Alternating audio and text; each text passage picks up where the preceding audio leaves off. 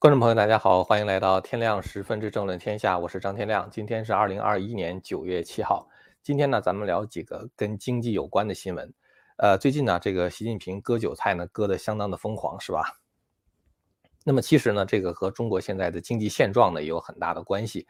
呃，中国这是新浪网的报道哈，说这个中国的呃财政科学研究院呢，近期发布了关于中国财政政策报告二零二一的这个蓝皮书。那么这个呢，相当于是国家级的智库啊，对这个中国未来的财政收入和支出的情况呢，做了一个预测。这个预测的结果呢，是说结论是到二零二五年的时候，中国的这个呃，就是财政的缺口呢，将达到十点七万亿元啊，这个是非常大的一个数字。中国一年的财政收入是多少呢？中国一年财政收入大概是二十五万亿。所以这个差十万亿的话，等于是你有百分之四十的这个财政缺口啊，这是很可怕的一个数字。呃，第二个新闻的话呢，就是被割韭菜的俞敏洪呢发表了六十岁的生日感言啊，他说其中提到我尊重命运的安排，但从不屈服于命运的专制。所以就有人说说这个，呃，你这样一讲的话，中共知道你是在骂谁啊？所以说他嗯对他的这个安危的话呢就比较担心。这个呢我们放到最后面去讨论。第三个新闻呢，就是索罗斯在一个月之内第三度撰文，警告不要投资中国。他说，中国和美国之间的较量呢是生死的较量，这是他的原文哈，就是 life and death 啊，就是生死的生死的较量。金融时报呢也发表了文章，说破产呢可能是恒大集团的宿命，就是恒大集团可能很难避免破产重组的命运。这意味着中国的雷曼兄弟时刻很可能很快就会降临了。大家知道，二零零八年当时美国的金融危机，然后波及全球，就是因为雷曼兄弟，就是美国四大投行之一的雷曼兄弟倒闭了嘛。那么当时对这个世界经济的影响是海啸级别的。那么如果恒大集团真的倒闭或者是破产重组的话，会冲击到一百五十个向他提供贷款的银行。那么对中国的金融冲击呢，也可能是海啸级别的。如果中国的经济真的受到这么大的冲击的时候，如果扛不过去的话，对世界的经济呢影响也会特别的大。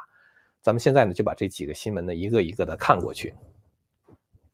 第一个新闻呢就是这个中国二零二零年呢就是这个受到疫情的冲击，财政收入呢就是减少，然后呢支出的这个情况呢就是恶化。那么二零二零年的话，收支缺口达到了六点二七万亿元的历史峰值。所以二零二零年的话，就是说它的财政缺口的话是达到了一个最高点。二零二一年的话呢会有所好转，会缩窄到。就是变得更窄啊，变到四点七万亿元，这也是一个不小的数字。但是中长期的预测呢，就非常的糟糕。根据这个中国财政科学研究院的这个报告呢，缺口规模呢是逐年的扩大。大家可以看一下这张图哈。这张图的话，大家可以看到，就是这个后面这这就是这个财政的这个收支的这个缺口。这个深色的这个柱呢是财政收入的情况，大家可以看到是二十一万亿、二十三万亿、二十四万亿，基本上稳定在二十四五万亿的样子。支出的话一路飙升，从二十六万亿、二十八万亿、三十万亿，最后飙升到二零二五年的三十五万亿。这样的话呢，到二零二五年的时候，收支缺口就达到了十点六四万亿元啊，很大的一个数字。不光是这个财科院的最新报告是这么说。财政财政部的部长刘昆呢，去年也曾经撰文指出说，今后一段时间，财政整体上面临着减收，就是收入减少和支出增加的压力。那么，财政部原来的部长楼继伟呢，去年年底的时候也公开的表示说，从这个中长期来看呢，受疫情的冲击，经济潜在的增长率下降，以致全球经济下滑的影响，预计未来五年呢，中国财政收入总额将呈低水平运行事态。意思就是说，我们收到钱的话会低水平运行，基本上就这样了哈，不会增加太多。但是财政支出的压力呢是非常大的啊。他说，财政困难不只是近期短期的事情，中期也会非常困难。这是原来的财政部部长楼继伟讲的话，是在去年年底的时候。当然，中共的话，他一向是甩锅了，就是说说这个中国财政压力是跟全球的这个经济下滑有关系。但其实主要的原因呢，是中国的人口现在下降啊，然后贫富差距太大，有钱的人很有钱啊，没钱的话呢，非常的穷，房价又太高啊，结果把居民的收入呢都卡死在这个房房地产上，那么这样的话呢，就造成了民间缺乏消费能力。过去啊，地方政府靠卖地还是能够有些收入的哈，但是呢，当时这个中共有收入的时候，他们基本上很快就花掉了，分掉了。而且呢还拿这个地产、房地产做这个抵押，从银行借出了庞大的债务。现在大家可以看一下，就是这是在应该是在八月份的时候有这么一个新闻哈。这个新闻是上半年各地财政盘点，就是中国所有的省市这个省这个直辖市呢进行所有的省和直辖市哈进行盘点，只有上海地方财政是有盈余的啊，地方财政平衡压力上升。其他三十三十多个省的话呢，我估计香港、澳门可能是没有统计在这个里面哈，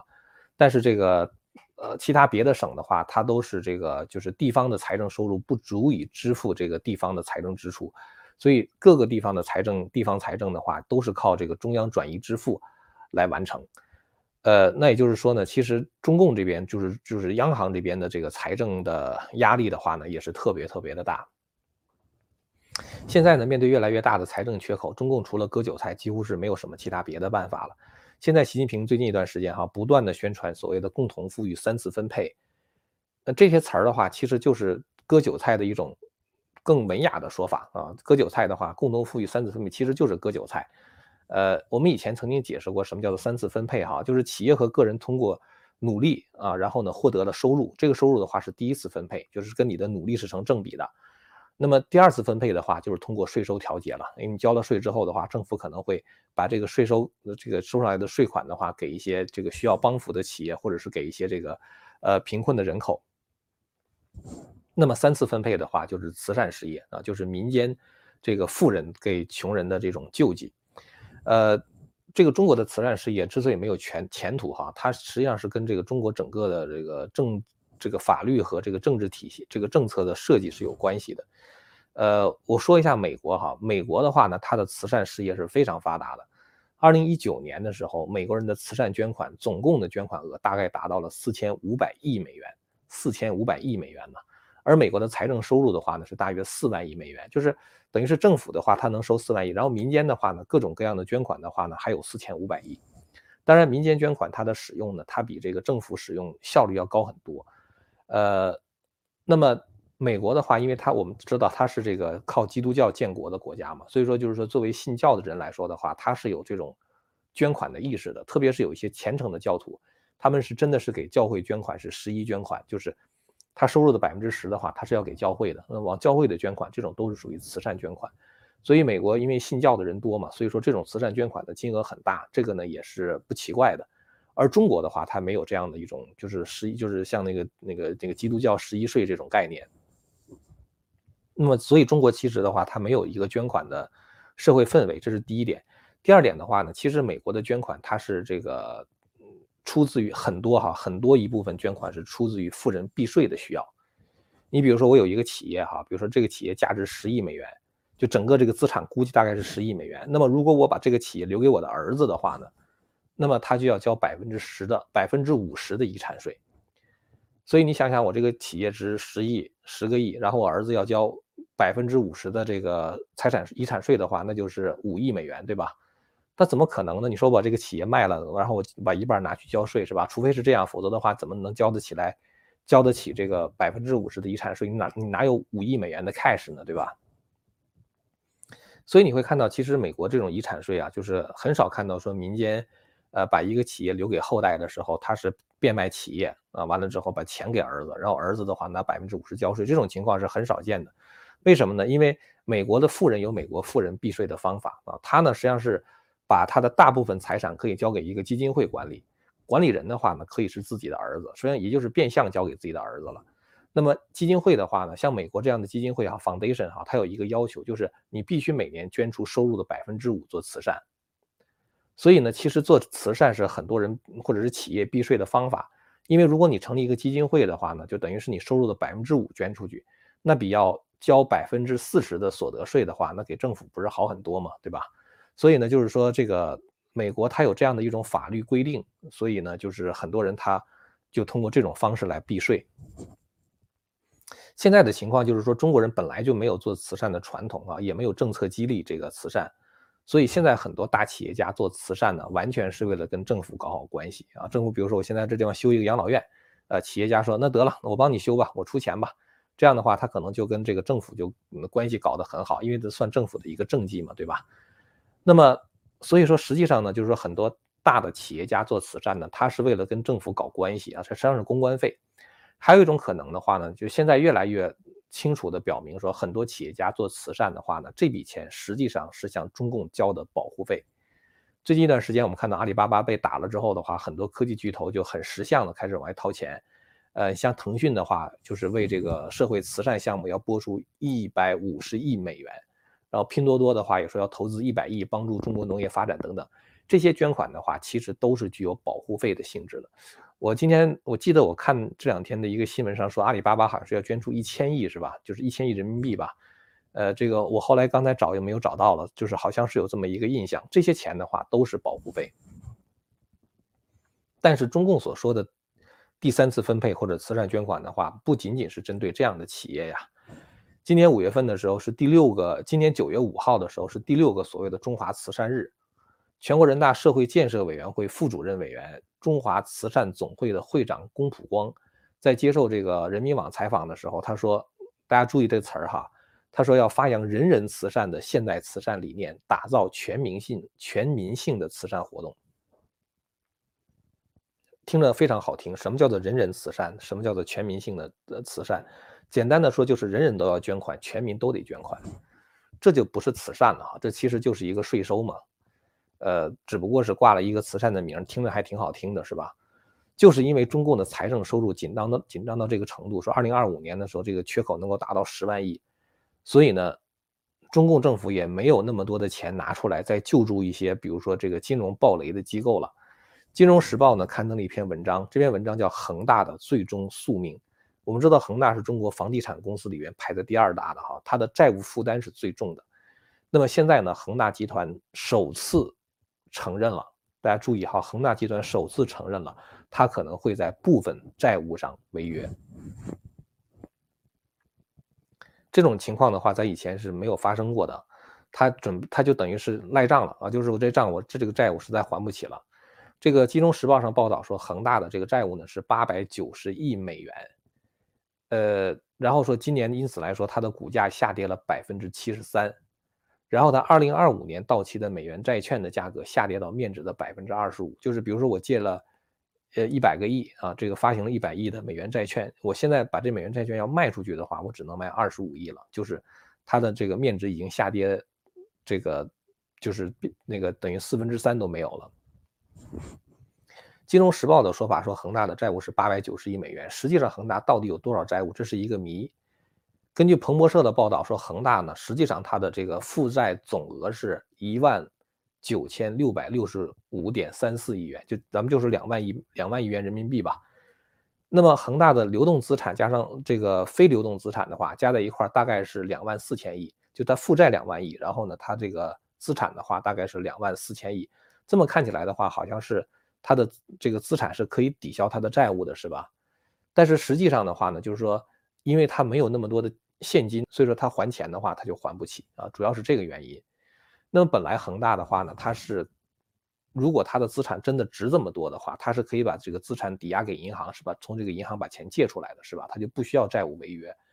但是现在的话呢，国内的银行是不肯再把钱借给恒大，因为中共去年出台了一个。房地产行业的新规啊，这个规定就是说，呃，就是当时画的三条横红线嘛。那么恒大呢是三条红线全给踩了，所以银行的话呢，按照中共的规定是不能够再给恒大贷款。你就是把那个资产抵押的话，银行不借你钱啊。所以恒大想靠这个贷款来这个偿还债务的话，这个首先第一条路它走不通。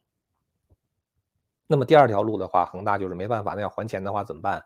就出售资产吧，所以恒大开始打折销售它的房产。但是今年呢，房地产市场放缓了。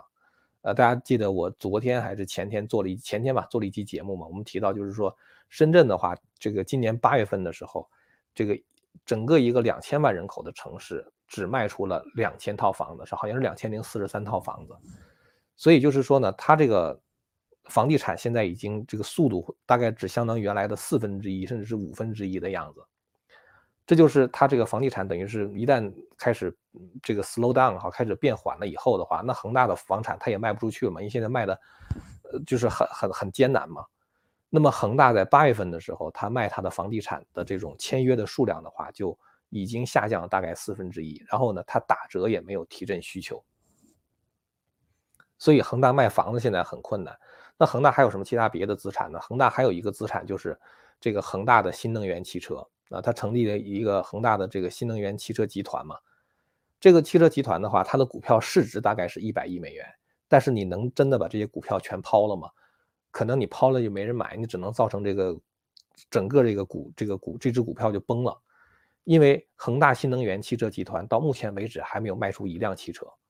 它只是一个概念。所以说呢，就是说，如果你想把这个新能源汽车集团卖出去的话，比卖房子还难。所以他出售资产，卖房子卖不出去啊，这个新能源汽车卖不出去，然后从银行借款，银行不借给他。那么现在恒大唯一的他的希望就是政府能够，呃，就是出手帮助他。那这是他现在最后一条路了。呃，去年他不是就给那个广东省政府写信嘛，就是希望这个这个政府能够出手救他嘛。因为恒大觉得自己已经大到不能倒了啊，如果他要倒的话，这中国就会出现金融海啸了。但是呢，就《金融时报》的分析哈，说现在呢，政府支持恒大看起来也是希望越来越渺茫，因为北京现在在大力的整顿房地产市场。当在这种风口浪尖儿的时候哈，这个如果某一个公司出问题的话，监管机构通常会拿它来。杀鸡儆猴啊，或者是杀一儆百。那么，如果这个北京政府不去救恒大的话，那么倒闭的话就可能是恒大最终的宿命了啊！这就是这个《金融时报》对于恒大未来命运的一个分析。彭博社呢，他的分析师就指出说，恒大集团如果宣布破产的话，将大概有超过一百五十家放贷的银行将受到波及。呃，这银行如果受波及的话，那就是就像当年的雷曼兄弟倒了一样，哈，就等于是整个金融领域的话就出现了一次大地震啊，这是一个非常可怕的事情。咱们现在还不知道这事儿什么时候能够发生，哈，但基本来说的话，在年底之前就发生了，因为恒大在年底之前就是有八百九十亿美元的这个债务就到期了。那么这个现在这个中国的经济形势看起来越来越糟糕。其实这个索罗斯呢，在前几天就是他的第二篇文章，哈，就是。已经指出，索罗斯最近不是发了三篇文章打中共吗？他第二篇文章的时候就曾经指出说，中国二十年的房地产荣景已经过去了啊。恒大集团的这个遭遇的话呢，可能就是在为索罗斯的这个断言呢做了一个注脚。索罗斯呢，在一年，在这个就是一个月之内呢，又发表了第三篇文章啊，就是在这个《华尔街日报》上发了一个这个 pop 这个 op-ed，呃，彭博社的话呢，就是做了转载啊，大家可以看一眼。彭博社的话呢，说这个索罗斯说，这个 BlackRock 这是一个全世界最大的基金公司啊，现在在向中国投资。他说这个呢是一个悲剧性的错误啊。这个时间是九月六号啊，就是就是昨天的时候嘛。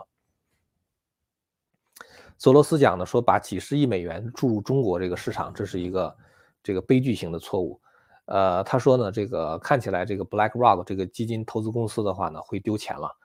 这个他说。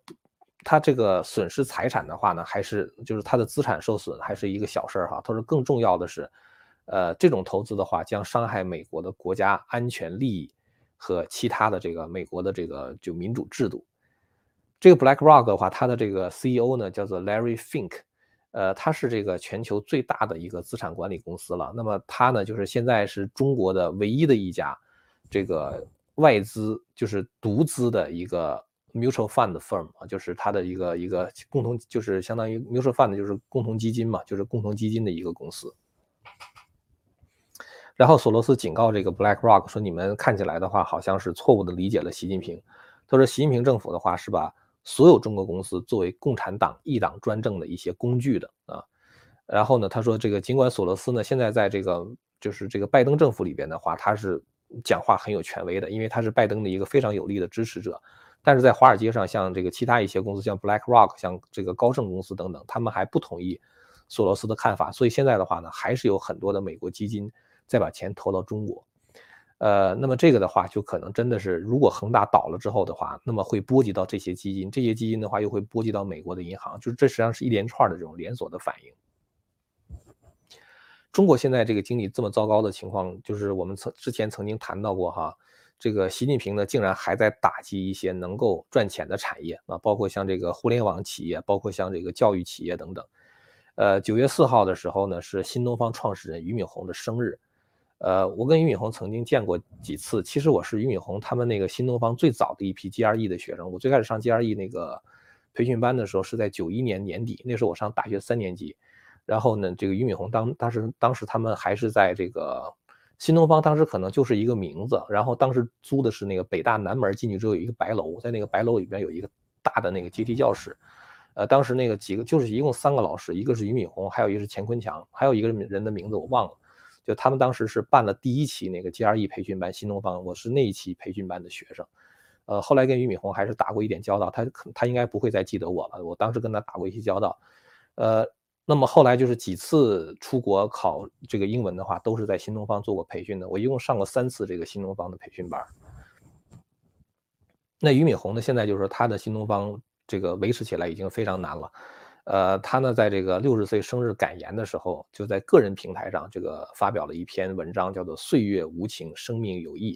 这里边呢有一句话，他说：“我尊重命运的安排，但不但从不屈服于命运的专制。”呃，因为中国的文字狱非常的猖獗嘛，所以一些网友就担心俞敏洪的安危哈，就是说说你这个话虽然讲的很隐晦，但是呢，中共也知道你到底在骂谁。俞敏洪其实在他这篇文章里边讲了这样一句话哈，他说最近由于种种原因，这个新东方的事业和我个人的生活或多或少陷入了某种困境和迷茫。呃，他这个话实际上也就是根据这个现在中共打击教培的这个现状啊，就是发的一些感慨。然后他说，尽管网络上也有对于新东方和我的诅咒谩骂之声，但更多的是认识或不认识的朋友们真诚的关切和问候。呃，他后面就讲，他说这个遇到这种困难的话，他的一种态度啊，人生的态度就是尊重命运的安排，但从不屈服于命运的专制。这个我觉得哈，就是这个也可能俞敏洪他还想就是做一些其他别的挣扎或者是努力哈，希望能够把新东方再带上正就是这个轨道。啊，或者让新东方至少能够存活下来，但是我觉得以新东方现在的体量，它的存活已经是不可能的了。如果中国中共哈，就是说因为经济的原因的话，搞均贫富，呃，因为这个经济下滑了嘛，就是怎么能够让大家这个，就是这个还能够日子过下去呢？不是日子过下去，就是说大家的这个心理能够平衡呢？就你从一个日子过得很好啊，变成这个日子过得很很艰苦。这个变化过程中的话，人的心理落差是很大的。但是如果周围的人和你同样艰苦的话，可能你心里边会感觉好过得多。所以这就是为什么中共从这个社会心理来讲的话，他也可能会搞这个均贫富。如果搞均贫富的话呢，那么可能就会一个是让那些富人们把钱拿出来啊，就是有点打土豪分田地的感觉啊。然后的话，就是再一个在意识形态上要全面的左转，要回到改革开放之前。那么如果意识形态左转哈，就是回到改改革开放以前呢？确实是没有必要让很多人读很多的书，有很多的思想啊。如如果那样的话，他们会觉得中共实在是太糟糕了，是吧？所以最好的方法就是闭，就是遮住你的眼睛，塞住你的耳朵，然后堵住你的嘴巴，是吧？不让你看，不让你听，也不让你说，也不让你读很多的书，也不让你思考那么多深刻的问题。那么当然，如果你说你不读书的话，你整天打游戏啊、躺平啊、什么吸毒啊什么之类的，这也是中共不能接受的啊。中共需要接受的是螺丝钉啊，所以呢，在那种情况下，如果重回改革开放以前，那么高等教育呢将重新变成一种精英教育。现在高等教育的话，基本上已经是向全民普及了，是吧？基本上高中毕业生恨不得百分之七十八十甚至更大的比例的人的话，都可以这个去大学里边受教育。呃，但是如果要是回到改革开放以前的话，高等教育将重新变成一种精英教育啊，像当时我们。考大学能够有百分之十的人上大学，就百分之我不知道我那时候是百分之十几啊，就是大概就是非常少的人可以上大学。那么在这种情况下呢，只有那些特别聪明的人啊，而且是最受中共信任的人，他们才能够接受高等教育。如果是这样的话呢，我想新东方的话不会再有东山再起的那一天了啊。所以俞敏洪呢，其实嗯，虽然到六十岁的话，他感觉好像生生活重新开始，他的奋斗重新开始，但是呢，已经错过了。当时让新东方能够干得风生水起的那个时势，现在已经不在了。而俞敏洪的话，我觉得就是说，他现在很可能是被中共盯上的啊。就是说，那个即使是说不以政治原因去盯上你的话，那你原来新东方那么有钱是吧？那想方设法也得让你把这个钱再吐出来。这个呢，就是就是俞敏洪现在可能面临的一个困境吧。今天咱们谈了几个问题的话，都是讲跟这个中国经济有关系的啊。包括恒大，这个我觉得是我们在年底之前需要特别关注的一件事情，看到会不会在中国或者是在整个世界引发这场金融的海啸。呃，那么还有就是我们看到这个中共的这个下一步割韭菜的话呢，呃，还会再割到谁啊？这个也是一个比较值得注意的一个领域。